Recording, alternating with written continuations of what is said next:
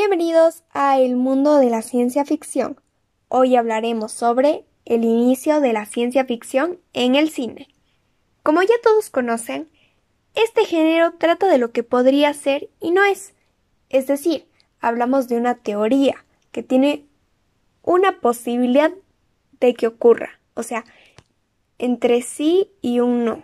Puede haber un 75% o hasta el 10%, ¿no es cierto?, de que ocurra. Entonces, esto varía, ¿no es cierto? Por lo cual es una teoría.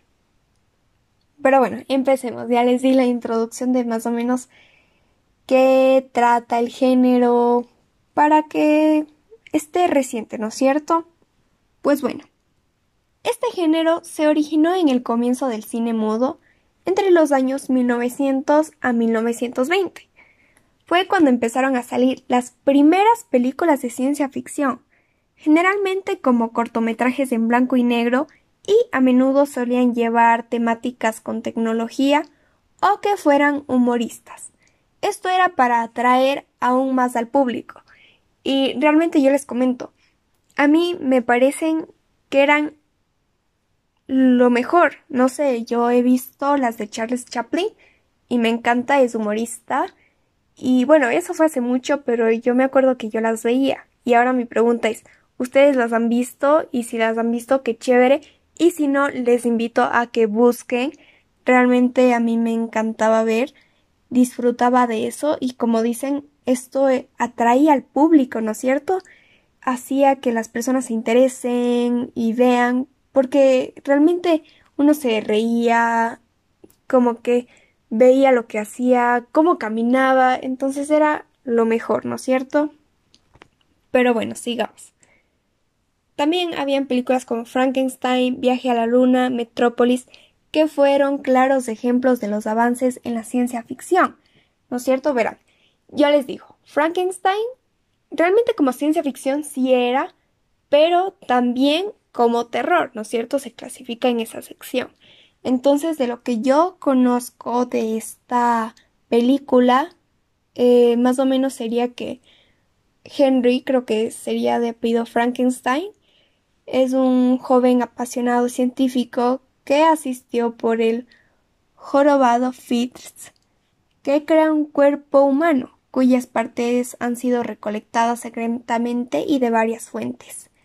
Y el anhelo que consume eh, al doctor es el de crear vida humana a través de varios artefactos electrónicos perfeccionados por él mismo, imagínense. Entonces, yo creo que ya la mayoría sabe, ¿no es cierto? Él crea, le pone como unos tornillos, cables, conexiones, unas cosas raras que uno no entiende de dónde sacó eso, ¿no es cierto? Y de ahí, si no estoy mal, lo que él hace es llevarle a un lugar de truenos, un día lluvioso en primer lugar, porque tenía que ser lluvioso y que tenga truenos. Entonces lo que él hace es sacarle a la superficie y yo me imagino con algo que atrae a los truenos porque también tiene que ser en un lugar medio aislado y en esa zona como que si no estoy mal le caía un trueno y eso le hacía que tenga vida. Pero bueno, si estoy mal me corrigen, ¿no es cierto? No estoy tan segura. Pero bueno, como decía, películas como Frankenstein, Viaje a la Luna, Metrópolis fueron claros ejemplos de los avances en la ciencia ficción, y cabe recalcar que algunas de las películas que se realizaron tuvieron vida en la literatura y luego fueron plasmadas en la pantalla grande del cine. Y realmente Frankenstein, como les comentaba, este estuvo, bueno, está escrito en la literatura, fue uno de los primeros y Actualmente es un clásico que muchas personas leen, como Drácula también o Alicia en el País de las Maravillas. Eso, ¿no es cierto? Que tuvieron vida en la literatura. Y que luego se plasmaron en la pantalla grande, ¿no es cierto? Imagínense sus logros, ¿no? Y aparte Frankenstein, tener el libro, que se haga un clásico y luego plasmarlo a una película, imagínense, eso es, o sea, muchos reconocimientos hacia esto que es muy bueno, realmente yo estoy interesada en ver si me leo el libro y también ver la película, pero pues ahí les voy comentando si lo llego a hacer, para comentar también, para, no sé, comentarles qué tal es la experiencia, qué tal me pareció el libro y la película después de verlo, no sé, eso. Pero bueno, sigamos. Pasando los años, este género se empezó a conocer más. Los productores empezaban a realizar películas de ciencia ficción y esto simplemente crecía y crecía por la audiencia que tenía. Es decir, a muchas personas les empezó a llegar a interesar esto, o sea, su fama creció, este género se hizo famoso y las personas se empezaron a interesar realmente en esto al punto de que realmente ya iban y veían y esto creció porque realmente al inicio creo que a muchas personas no les llamaba la atención como que eh, sí era un tema medio raro, ¿no? Como que teorías y esas cosas como que a muchas personas capaz y no les gustaba, no les llamaba la atención, pero después en tener su evolución les empezó a llamar más la atención al punto de que a muchas les empezaron a encantar. Pero bueno, sigamos.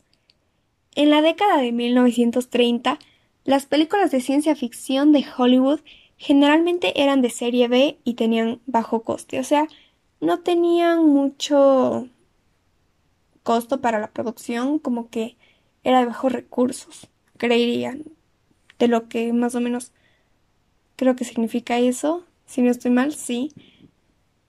Yo sí investigué eso, pero realmente ese rato me puse a dudar, perdón. Luego tenemos la primera película con largometraje, que sería la de King Kong en 1933, y la primera color de Doctor Cyclops.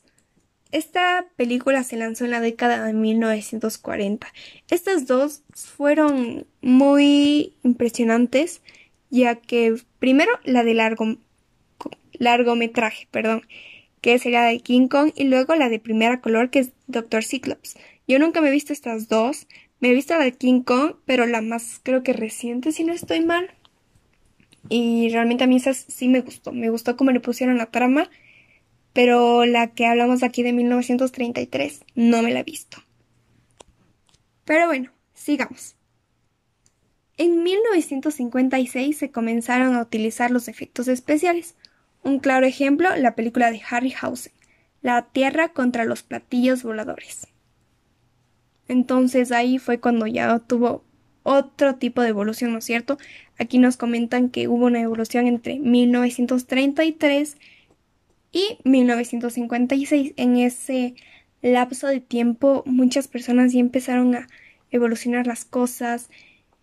Hubo ya su primer largometraje, una película color, más los efectos especiales. Entonces, imagínense esa evolución que tuvo y Verán que esto empezó desde 1900. Y fue bastante, fue bastante, claro que sí. Ya que imagínense tener eso de 1900 a 1956. De 1900 a 1930 realmente yo creería que se quedó estable todo eso. Y ya empezó eh, a tener más fama porque empezaron ya con el largometraje y el color, ¿no es cierto? Que bueno, primero sería el, largometraje, ya que empieza todo eso desde 1933 que sale esta película y luego viene la de Doctor Cyclops, que es la de 1940 y luego otros productores que quisieron ir con más cosas y se les ocurrió utilizar los efectos especiales en 1956, que esto causó mucha fama a las películas, yo creo por ser una de las primeras que realmente valen la pena y que gracias a estas eh, hubo una evolución en el cine y realmente es impactante, ¿no es cierto? Y yo lo cuento con mucha emoción ya que a mí me encanta, ya que imagínense, actualmente las películas son muy buenas y tener esta evolución este rato me impresiona igual a mí me interesaría mucho ver esas películas que comento realmente no me he visto.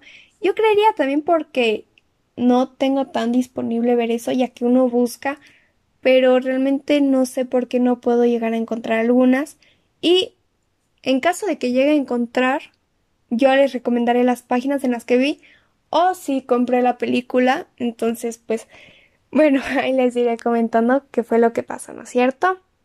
Pero bueno, esto ha sido todo. Espero les haya gustado mucho este episodio. Y si quieren, vayan a seguirme a mis redes sociales que me pueden encontrar como El Mundo de la Ciencia Ficción en Instagram. Ahí siempre estoy interactuando con ustedes. Y muchas gracias por ver esto, o bueno, escucharlo. Esto fue El Mundo de la Ciencia Ficción. Bye.